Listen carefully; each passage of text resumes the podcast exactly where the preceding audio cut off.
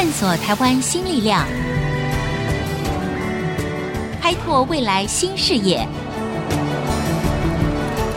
春风华语，聚焦台湾，沈春华主持。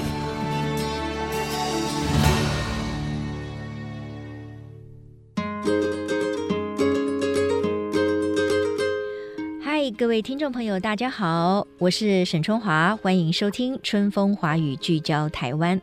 呃，我们知道呢，科技部呢，自从一百零六年开始推动了一个海外人才归国侨接方案，这个方案呢就简称 LIFT，就是 Leaders in Future Trends。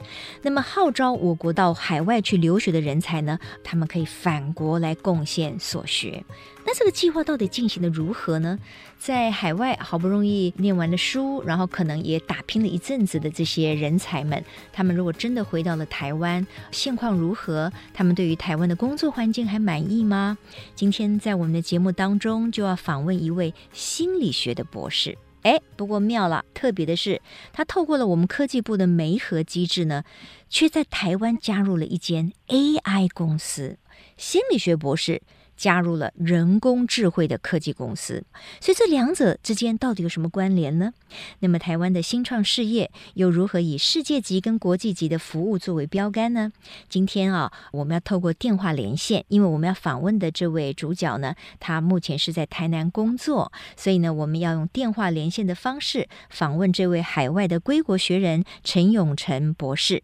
陈博士，你好。你好，主持人好，各位听众朋友，大家好。我可以问一下，陈博士回到台湾已经多久了吗？呃，我是在今年的七月中回来的，所以现在还不到半年的时间。哦，你七月中才回来啊？那这个时候，这个疫情已经在全球各地延烧了吗？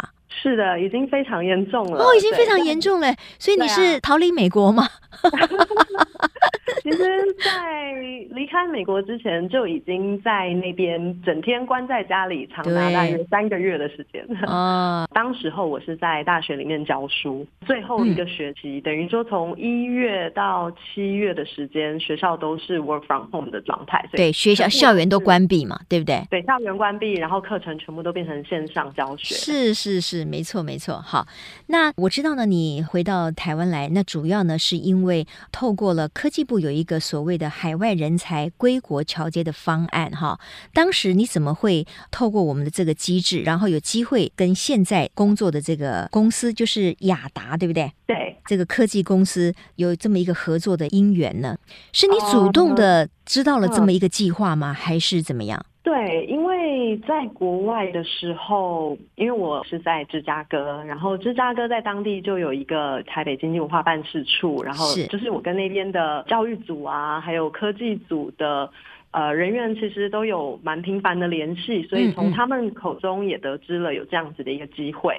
当时倒是没有抱着太大的目的性，嗯，因为那时候毕竟在美国，其实有一个还算稳定的工作，是，是，那我也没有说我一定要回台湾找一个工作，所以我才去参加这个 program，单纯就只是抱着一个说，哎，好像有这样子的一个机会，可以回台湾一趟，嗯，然后了解一下。台湾现况在产学研各方面的发展现况，也是一个蛮好的机会，所以当时是带着有一点参加观光团的感觉，尤其是回到自己的家乡观光嘛，对不对？哈，这感觉挺不错的。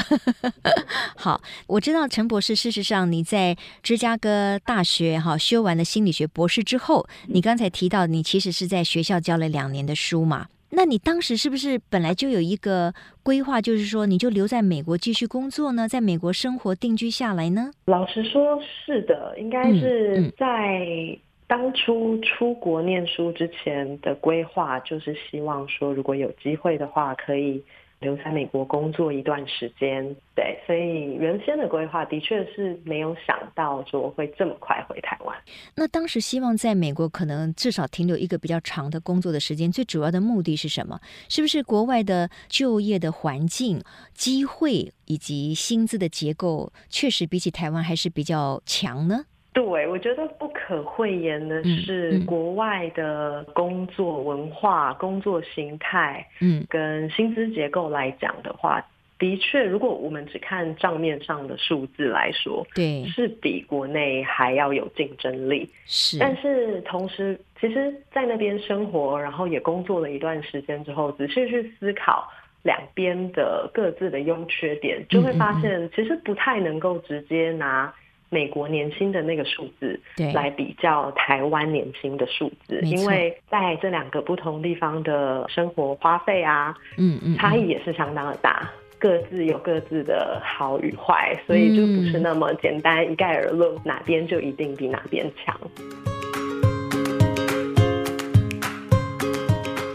结果你后来就真的就正式的加入了你现在服务的这个雅达科技嘛？哈，刚才那个听众朋友比较好奇的就是说，因为我介绍您是心理学博士，可是你进入的这个雅达，它就是一个科技公司，为什么这个桥接会变成说是把心理学博士介绍给了这个科技公司呢？对这个问题，其实我最近就是从决定回台到现在的这大约半年来，嗯，呃，已经回答了无数次，因为 因为大家都太好奇了，对不对？对，就是我所有的亲戚朋友，嗯，大家都想要知道说，哎，到底你学的东西跟这个有什么关联性啊？嗯嗯，嗯，那。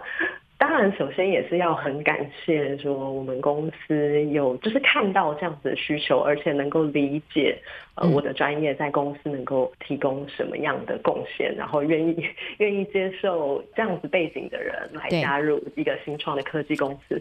正确的来说，我们是一家软体公司，嗯，只是说我们的软体，我们的产品里面是使用 AI 以及 AR 的科技，嗯，对，所以其实我不太会叫我们公司一家 AI 公司，我们不是完全只发展 AI。那以心理学在这上面可以有什么贡献呢？其实我做的事情其实是在设计我们公司产品的功能以及它的可用性。就是说，这个产品它应该被长成什么样子，什么样的设计或者是呈现，才是对使用者来讲最方便使用、最容易理解、最没有操作负担的产品。对，那我就是负责产品的使用者界面跟使用者经验的设计。对我来讲，这些东西其实它就是一个心理学的应用，嗯嗯，延伸。因为毕竟使用者是人嘛，对，那我们要知道说，人不管是在生理上或者是心理上有哪些先天的限制，比如说同时涌进太大量太多的资讯，其实人就是没有办法去处理。对，没有办法去关照到所有的细节。嗯，那我的专业就能够提供在公司里面帮助我们去设计出一个最适合人在特定的使用情境之下所需要的工具。听起来是蛮有趣的。那你需要知道这个什么写程式这些吗？应该跟你的专业心理学也不一样嘛，对不对？对，嗯、呃，我自己本身在公司里面是不需要写程式的，嗯因为我所做的是在写程式前期的规划跟构想。哦，对，所以等于说去用人所说的语言去描述出这个产品需要具备有什么样的功能，然后它要用什么样的方式去达成这样子的功能，嗯、那它的可能软体的界面该长成什么样子。那把这些东西定义清楚了之后，后续就是交由负责撰写程式的工程师，嗯，把这个东西实现出来。嗯，所以我自己是不需要写程式。OK，好，了解了。所以你刚才提到的就是使用者的界面跟使用者的经验嘛，对不对？对。啊哈，那这个部分呢，等一下呢，我们可以再跟听众朋友来聊一聊。不过我先回到那后来让你决定跟先生举家真的再回到台湾，而放弃在美国可能有一个相对稳定的工作。其实你也慢慢习惯了美国的一种生活。这个最大的考量是什么？其实我会说，它是一个多重条件之下综合评估的结果。比较没有所谓的单一的决定性因素说，说啊，就是因为什么，所以我们要回来。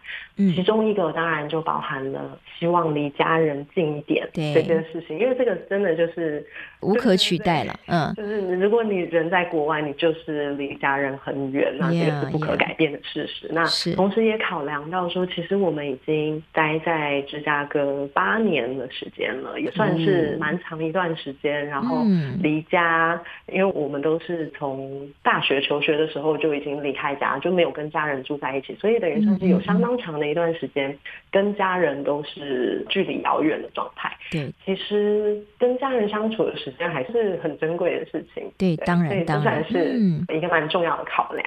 ，yeah, 完全可以理解。好，我可能要先进一段广告，然后广告回来之后可以继续请陈永存博士来谈，就是当台湾的年轻人有机会到国外去接受了，不管是学学术上或者是实务工作上的一个训练之后，我们如何可以吸引更多这样子的海外学子回到台湾来为台湾所用？好，我们广告过后继续再回到春风华语聚焦台湾。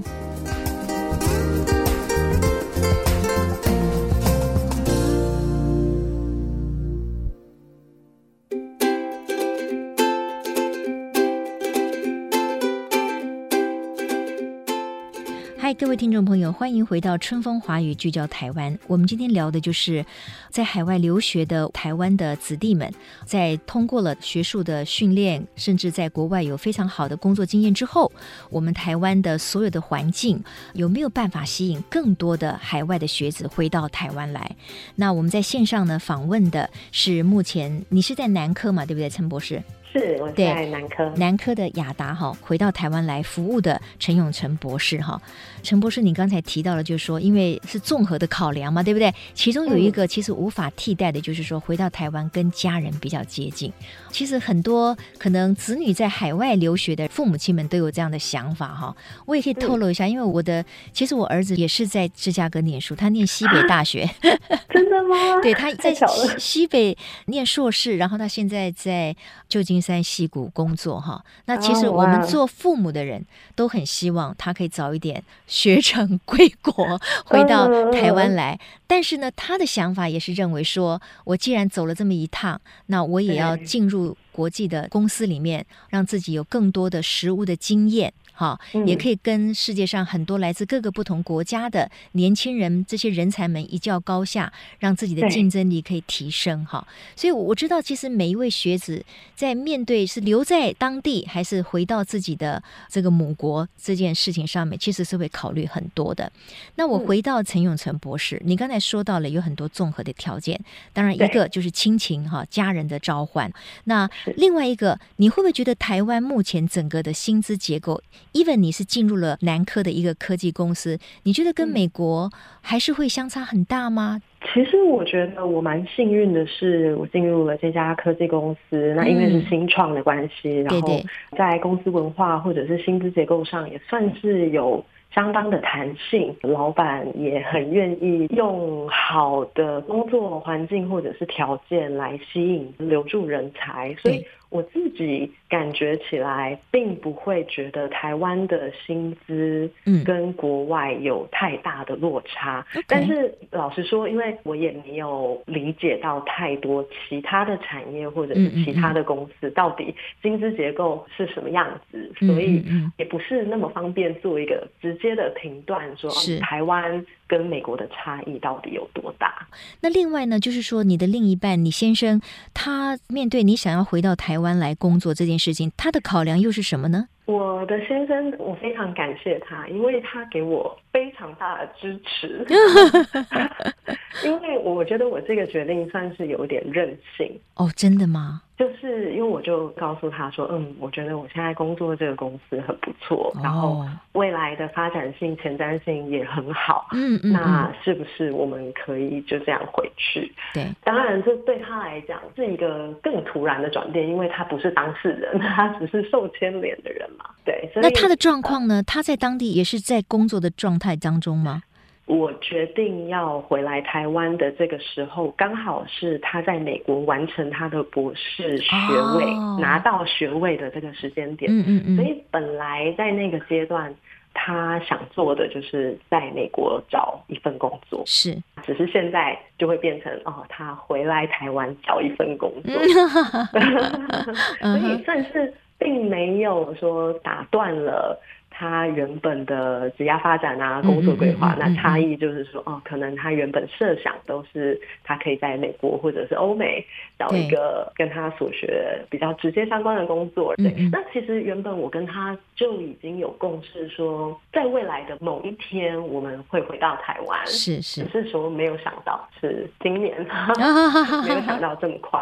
那我继续要请教陈博士的就是说，好了，那你跟先生做了一个决定了。你们从海外回到了台湾，待在一个科技公司里面哈。以你来说哈，然后我们非常新奇的听到你的专业本来是心理学博士，结果你进入了一个软体的科技公司，然后你扮演的是 user interface 跟 user experience，就是使用者的界面或者使用者的经验这段的投注嘛哈。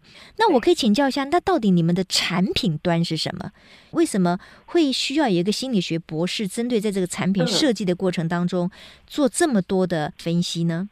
主要原因就是因为我们现在公司在开发的产品以及它的在应用端使用的是比较新的科技，就是所谓的 AR 智慧眼镜。AR 就是所谓的扩增实境，是不是？对，扩增实境强调的是。虚跟实的叠合，也就是说，这个宝可梦不就是 AR 的一个代表吗？是吗？是的，是的，没错。哦，OK，好，讲宝可梦，我我们大多数的听众大概就比较了了。对，只是宝可梦它的 AR 是呈现在手机或者是平板上面。对，所以我们人在玩这个游戏的时候是拿着一个手机，然后去对着空间中的一个位置，然后你可以拍照嘛，是是，是，你可以把虚的的东西放在实质的景物里面。是的，是的。那我们公司的产品，或者说用我们公司的产品所制造出来的这一些 App 是放在眼镜上，嗯，所以人戴着眼镜的时候，他可以透过眼镜看到实际的景物。但是上面覆盖着虚拟的元素，嗯、等于算是一个虚实的叠合跟互动。那这个是为了娱乐的效果，还是为了学习，还是什么？是为了工业界的需求，所以比较不是一般民众会接触到的，嗯，娱乐性、商用性，而是针对极度高昂。或者是复杂的设备的组装，或者是维修。哇、嗯，哦，是为了维修，而不是为了一般的就是消费者的一些娱乐啊，或者是一种新的经验的体验。哦，这就完全很不一样喽。那你可以举几个例子吗？是在哪一些领域里面或者产业里面需要用到这样子的一种维修的辅具？呃，我们公司主打的几个方向包含半导体，嗯，或者是。能源像是离岸风电，或者是航空、国防以及医疗产业，他们共同的特色就是说，他们的设备都非常的昂贵、很复杂，然后可能这个维修的技术也不是每个人都有，甚至说这个技术或者拥有这个技术的人才并不在国内。嗯，所以当他需要维修的时候，在过往来讲，没有这项技术的时候。他们可能需要专业的工程师、专业的技师，或者是有经验的师傅，从国外飞进来支援提供维修。这中间等待的时间可能就是一个消耗，然后特别是现在这个 COVID-19 的状况，会让国外的人才、国外的技术资源进不来了，或者是他要等待的时间更长。嗯，那这对于这些像是半导体产业来讲，都是很高昂的一个代价。是，那所以说我们的产品就能够。协助这些企业去克服这样子人才进不来，或者是人才流失、人才退休没有办法传承的这样子的一个困境。哦，透过你刚才说的那个 AR 的这个眼镜，可以取代一个专业人士从海外飞来维修啊？说我们不会想要取代专业人员，因为专业人员毕竟还是有他的高度的价值所在，因为想必他就是经验丰富、知识丰富，而且可能还有创新研发的能力，所以我们才希望说这样子的专业人才，我们要极大化他的价值，不应该把它摆在他要负责进来支援维修这些机械上面。而是他可以好好的去做他的研发、他的精进或者是创新。那他只要使用我们公司的产品，把他对于这一个器械维修的知识经验留下来，等于说透过这个软体这个产品去截取他的知识、他的经验，然后转成这个眼镜上可以使用的 App。接下来比较没有经验的新进的人员，或者是 local 的工程人员，只要戴上了这个眼镜，就仿佛有一个经验老道的师傅跟在你旁边教你怎么做。哦，这样的说明就比较清楚了。所以还是要借助原来的那个专业人士他的 know how，他把这个 know how 可能跟呃你们做一个交流之后，然后把这样的一个专业技术可能就融入了那一个辅助的高阶维修的一个器具，或者是那个所谓的 AR 的眼镜里面，对不对？让比较没有那么多的经验的一个维修人员，在他自己的地方也可以进行维修的工作。是的，是的。嗯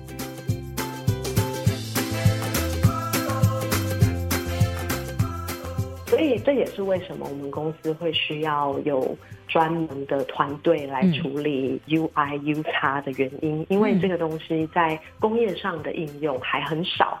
对，那甚至说对于 AR 眼镜实际的应用本来就很少。对，大部分的人都知道说，哦，可能有一个想象说，哦，AR 眼镜大概可以做到什么样的事情。嗯，可是并不清楚的是，AR 的元素应该要怎么呈现。对人来说，或者是对人脑来说，才是最容易吸收、判断、处理的一个状态。那这个可能就是你专业的发挥所在了嘛，是吧？嗯，是的。你可以讲一个比较具体的例子吗？比如说，你们在研发维修式的这种 AR 眼镜的时候，你曾经给过的建议是什么？比如说，我就会去设定在同一个时间点，在画面上，嗯，最多。可能只能呈现几个不同类别的资讯，因为当这个资讯量太多的时候，它会等同于它很容易被忽略掉。那所以我们想要达到的目的，就是在对的时间点呈现刚刚好的资讯给这个戴眼镜的使用者，所以我们所有呈现的资讯都可以顺利的确保它有被接收到，有被执行出来。嗯嗯嗯。当然，这个一讲下去呢，就感觉非常 专业了哈。不过我们可以看得到哦，台湾的科技业里面不同的公司，你看这个还是一个新创的公司里面，其实可以针对各种不同的非常专精的需要，然后去研发开发新的产品。这其实也是说明了台湾的一个竞争力，以及我们其实还是非常有人才的，对不对？那我们就希望可以吸引更多海外的我们的子弟们呢，可以回到台湾来哈，为这个台湾的各行各业所使用。不过，我想请教一下永成，就是说，根据你的了解哈，因为你在芝加哥大学一定也有很多台湾去的，或者是其他的亚洲国家去的这个留学生，他们对于未来的职涯的规划，你有没有什么样的感想？很多台湾的留学生是不是也会选择希望就留在美国工作呢？还是说，呃，现在他们可能越来越会考虑回到台湾进入这个新的公司呢？嗯，我想个人的选择。其实没有对错，嗯，也没有优劣，嗯，因为每个人着重的点可能不一样。对，那我这边想要提供的一个我个人的观点，但是我觉得算是一个不错的观点。嗯，OK，其实做决定可以是阶段性的。嗯，因为人生的发展不是线性，不是说我今天做了 A 决定，这个决定就决定了我一生就是要长这个样。没错，没错。而是我们可以在不同的阶段，因应你当时的。不管是心理的需求啊，经济的需求，各方面的需求，你就是做那个决定去满足当下的需求。但是未来怎么样，它还是保有无限的可能。没错。那刚才陈博士给的一个建议，我觉得非常好。你没有办法透过一个决定，为你的后半辈子或者是很长的人生岁月做出最好的那个抉择。可是你或许可以在当时的情景里面做出一个不错的决定。可是呢，事过境迁，或者是时光过去了以后，你个人的成长经验，或者是环境也改变了，那你当然或许也可以再做其他的一些想法跟改变，让你的人生充满了无限的可能性。好，今天要非常谢谢陈永成博士，他透过电话呢接受我们 IC 之音。春风华语聚焦台湾的访问，我们也透过他的故事，分享了一位海外归国学人，他在国外念书，回到台湾自己的家乡工作，他的心路历程。我们希望提供给所有的年轻朋友，还有他们的父母亲作为一个参考。陈博士，谢谢你接受我们的访问，谢谢。谢谢谢主持人。那我们就要在空中跟大家说再见喽。好，拜拜。谢谢。好，谢谢，谢谢各位听众。拜拜。我们下周同一时间，春风华语聚焦台湾，空中再会。拜拜。